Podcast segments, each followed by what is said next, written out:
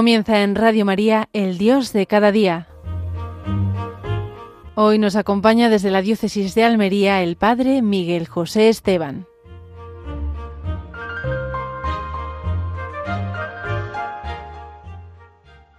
Pues bienvenidos y bien hallados, queridos hermanos. Desde este programa se realiza desde la Casa de Espiritualidad Reina y Señora de Agua Dulce, un lugar maravilloso de la diócesis, pero hoy no me encuentro allí.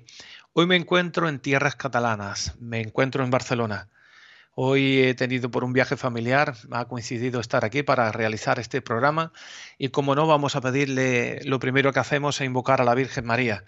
Vamos a pedirle a nuestra Madre de la Merced, patrona de Barcelona y de tantos lugares de España, donde las vocaciones tienden a nuestra Madre de la Merced y especialmente pues las congregaciones de las mercedarias y de los mercedarios. Y la oración que hacemos la hacemos así.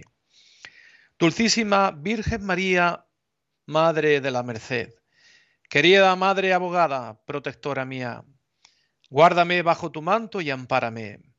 Líbrame de todo mal, de todo peligro y maldad. Mejora mi vida con tu bendición de paz y por favor, sácame de la aflicción que me aqueja. Santa María, encanto de mi corazón, embeleso delicioso de mi alma, ante ti me arrodillo. Ya ves las duras pruebas por las que paso. No tengo otra esperanza después de Jesucristo que tú, Virgen Santísima de la Merced. Oh, tú que eres el gran auxilio de los desamparados, que sabes ayudar amorosamente a los, que, a los conocedores de tu bondad y de la eficacia de tu poderosa intercesión, en ti confiamos, en ti esperamos y a ti llegamos. Recibe mi humilde ofrenda de amor Disculpas mis faltas y, acerca, y acepta mi agradecimiento por los tantos y grandes favores que tus hijos hemos recibido de tu maternal bondad. Amén. Pues como he dicho, me encuentro en esta tierra catalana que vamos a pedir para que se pueda escuchar mejor Radio María, que solamente se puede escuchar pues, en algunos lugares y con ese aparatito que, especial que hay, pues vamos a pedir que aquí en este lugar, en esta tierra de, de María, pues la Virgen María también se haga presente con esta radio maravillosa.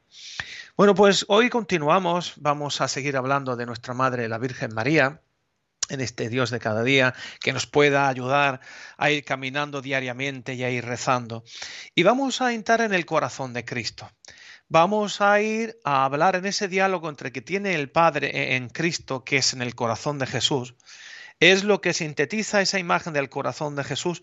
Cuando ustedes tienen ese corazón de Jesús en su casa, ese corazón de Jesús que hay en las puertas, o ese corazón de Jesús que tienen en el detente, que muchos de ustedes tienen, es en ese diálogo interior, ahí estamos viendo que expresan el diálogo interior del Padre con el Hijo.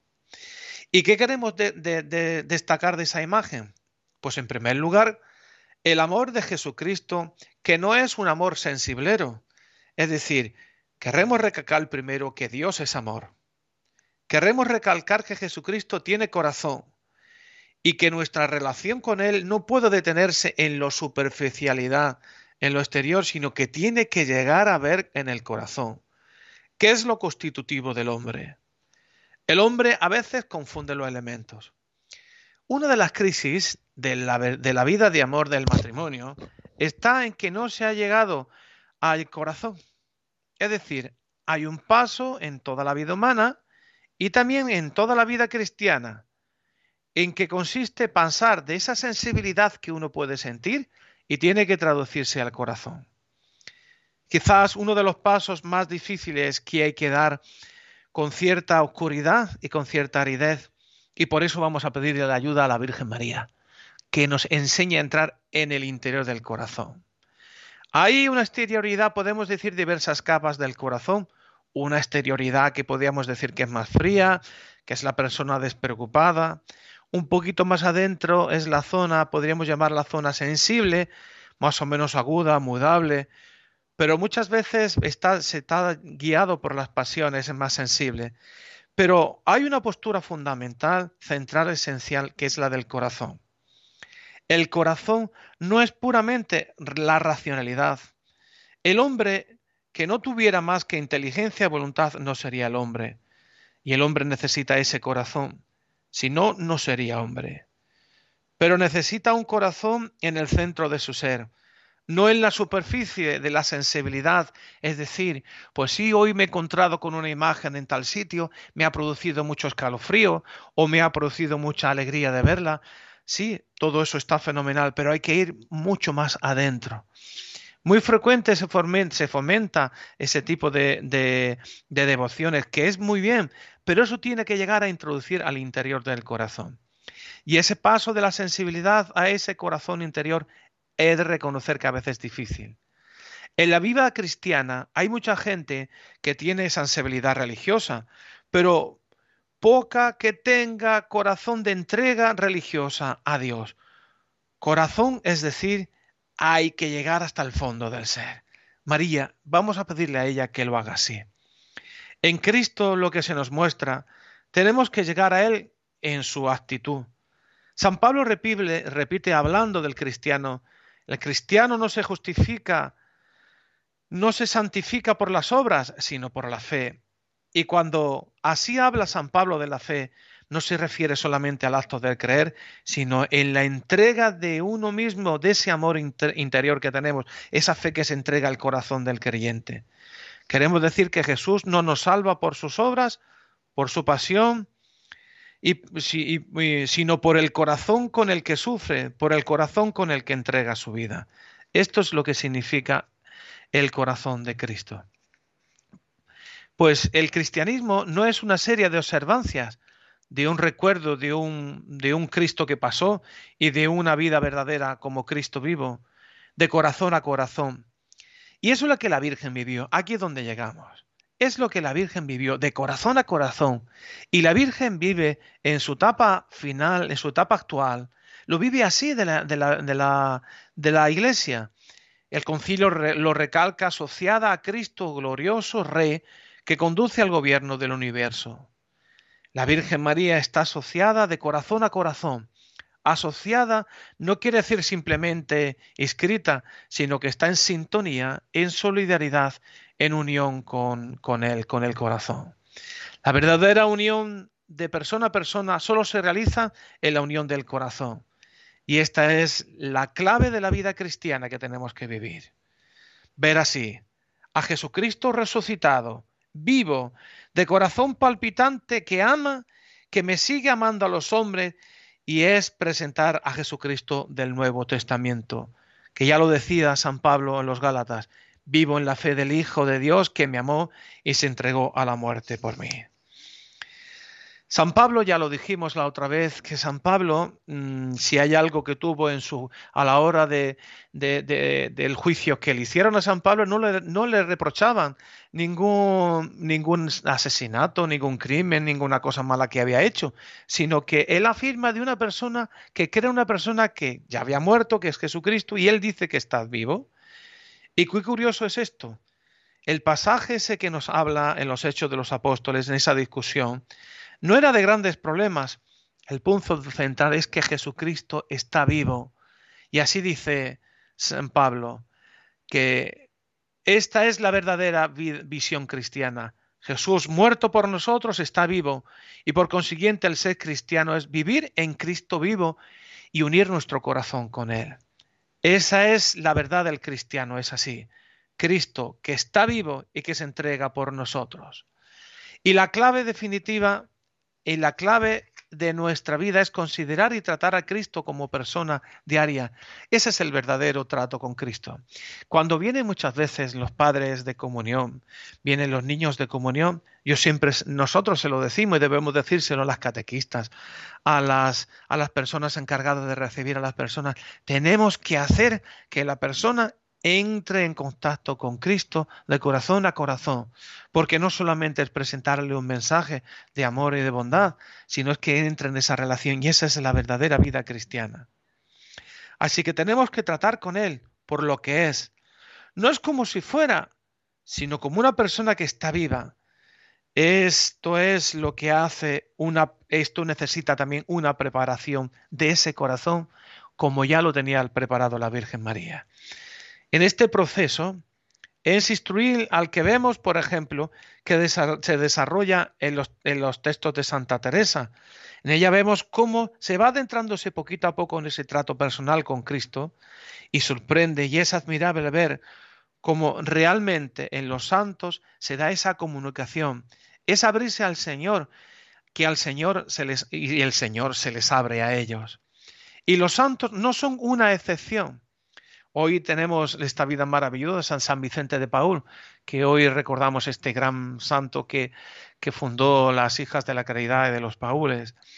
Pues vamos a pedirle como él y como tantos que conocemos.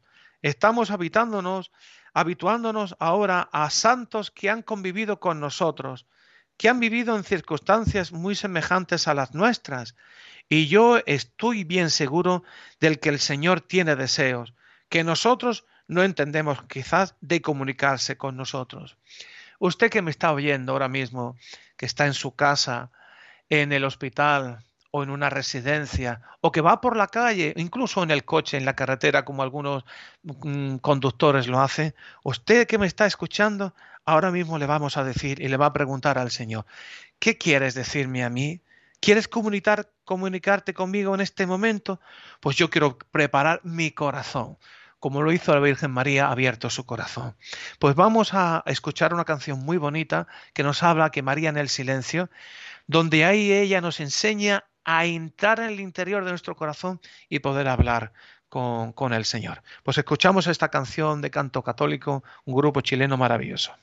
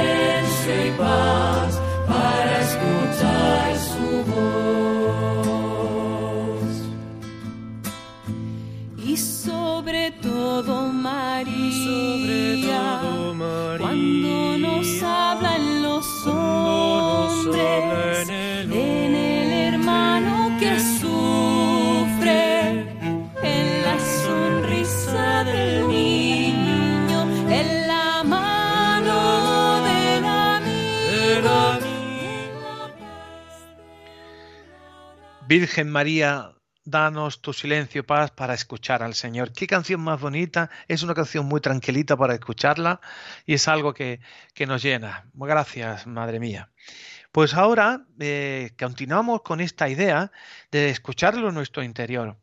Una de las cosas que a veces después de este verano, hemos terminado el verano, que mm, hay personas que vienen mucha a confesarse y hablar conmigo, de qué tal, cómo ha ido el verano y tal, y de bueno, pero has tenido tiempo con el Señor y dice, ay padre, es que el verano, no, no sé si a ustedes les pasa, pero me dice, el verano es que nos desconcierta mucho porque tenemos, cambiamos el ritmo que llevamos y a veces descuidamos un poquito al Señor.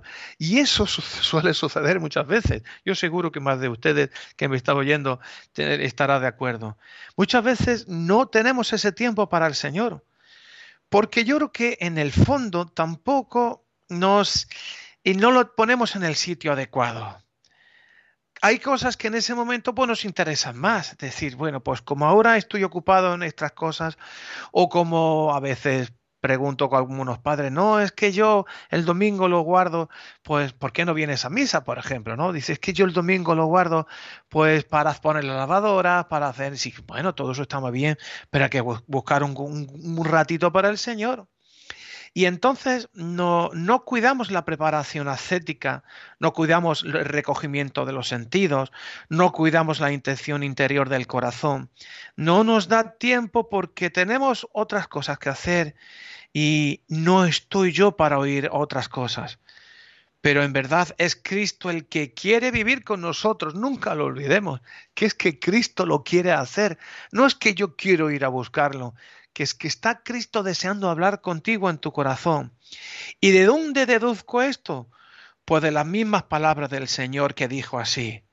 Si alguno me ama, mi Padre lo amará, y yo le amaré y vendremos a él y haremos morada en él.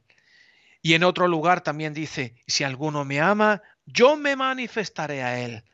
Es, es claro que con esto no quiere decir que todos han de tener visiones y cosas semejantes, que no son importantes, pero es verdad que el Señor se comunica con nosotros de manera que nosotros, indudable, no con un sonido de palabra, sino que es Él se, se comunica con nosotros indudablemente, sino que habla en el fondo del corazón, sino que yo sin que yo pueda dudar de lo más mínimo de lo que ha entendido. Yo entiendo que hay personas que me dicen, don Miguel, yo he notado que el Señor me ha dicho en el corazón esto, lo he sentido, y no solo por todo porque he escuchado una palabra nítida que ha salido de fuera, sino porque lo he visto en el corazón. Las palabras son una solo manera de comunicarse y, las palabras de la naturaleza son un recurso.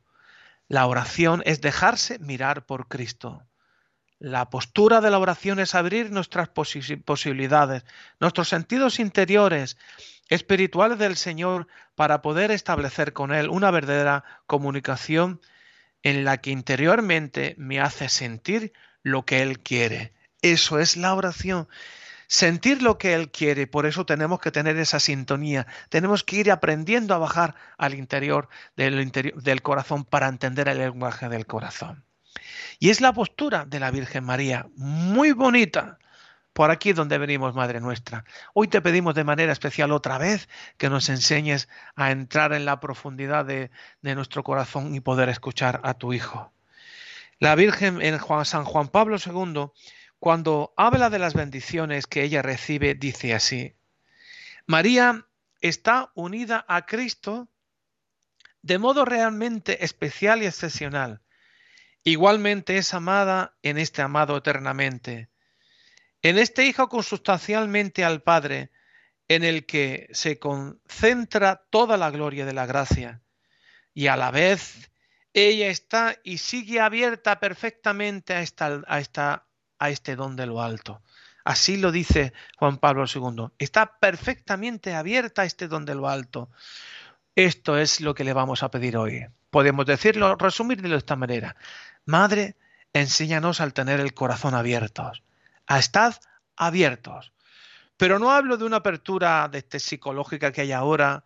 Estoy hablando de una apertura interior del, del corazón limpio, de un corazón libre, del corazón que está dispuesto. Hay una postura de ofrenda de sí, de oblación, abierto a este don de lo alto, como nos enseña el Concilio Vaticano II, nos dice, María sobresale entre los humildes y los pobres del Señor, que de Él esperan con confianza la salvación, lo dice el concilio. Esperan con confianza la salvación. Los pobres y los humildes que tienen los ojos en las manos de su Señor, esperan en Él la salvación. Pues qué maravilla sentir ahí a la Virgen María.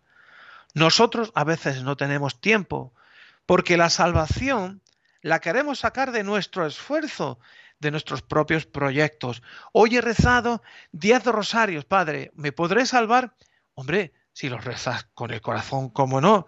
Pero no consiste en todo el esfuerzo nuestro, sino en la intensidad en la cual lo recemos, en la intensidad que pongamos en nuestros proyectos, en nuestros planes. Y a veces no nos queda tiempo para esperar, pobres y humildes, a que el Señor nos hable. Otras personas me llegan y me dicen, don Miguel, mire usted, es que no siento nada. Pues nada, tú tranquilo, tú reza, confía, que llegará un momento que el Señor quiera hablarte humildemente al corazón. Nosotros tenemos, aquí tenemos, aquí está la clave. Aprended mí que soy manso y humilde de corazón, lo decía en Mateo 11. Alaba al Padre, dice, porque has escondido estas cosas a los sabios y entendidos y se han revelado a los humildes. Puestos son los pobres y humildes de los que habla San Juan Pablo II. Y lo cita también en la cita en el concilio. María sobresale entre esos mansos y humildes que están abiertos al Señor para recibir el don de Dios. Pues bien, es verdad, toda la vida tiene que estar abierta al Señor y la Virgen es modelo. En el libro del Apocalipsis, que es el libro de la teología de la historia, recibe una dimensión de, carácter descriptivo, apocalíptico, de lo que es la lucha de la vida y de la victoria de Cristo en la vida humana a través de ese combate que hay que realizar, donde tiene un lugar eminente la oración. Punto clave es la oración de los santos, desencadenan la solución de la victoria definitiva. Pues bien, en el Apocalipsis Destaca también el comienzo que el Señor, en el comienzo que el Señor se presenta y es el que es, el que era y el que viene, así lo dice, el que viene a entrar dentro de nuestro corazón. Este es Cristo, que abarca toda la historia, el que era, el que es ahora y el que sigue viniendo y vendrá, porque sigue viniendo y sigue entrando en nuestros corazones. Nunca olvidemos, como algunas personas me decían ayer hablando aquí por las calles de Barcelona, dice, hoy no ha cambiado Barcelona tanto, muchísimo. No es ni muchísimo menos.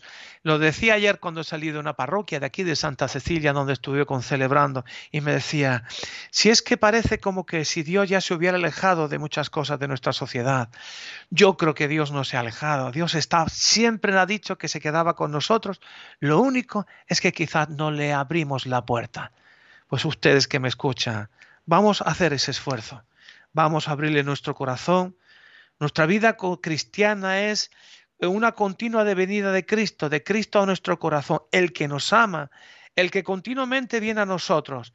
Él es el testigo fiel, el primogénito de entre los muertos y el príncipe de los reyes de la tierra. Así lo describe en el libro del Apocalipsis, como he dicho al principio, el que está vivo y nos ama, nos ha lavado de los pecados con su sangre y nos ha hecho para nosotros un reino de sacerdotes para su Dios y el Padre. A Él la gloria y el poder por los siglos de los siglos. Amén. Pues este es Cristo. Pues querida familia, desde este lugar, hoy no me encuentro desde la Casa Reina y Señora, Casa de Espiritualidad de Agua Dulce en Almería, un sitio maravilloso que les invito a, a, venir y a visitarnos. Un encuentro en esta tierra catalana. Hemos pedido a la Virgen de la Merced por esta tierra y saludamos especialmente hoy a las hijas de la caridad y todas las familias paulinas que celebran su día. Que Dios les acompañe que abran su corazón para encontrarse con el Señor y que les ayude la Virgen María. Queden ustedes con Dios y con la Virgen.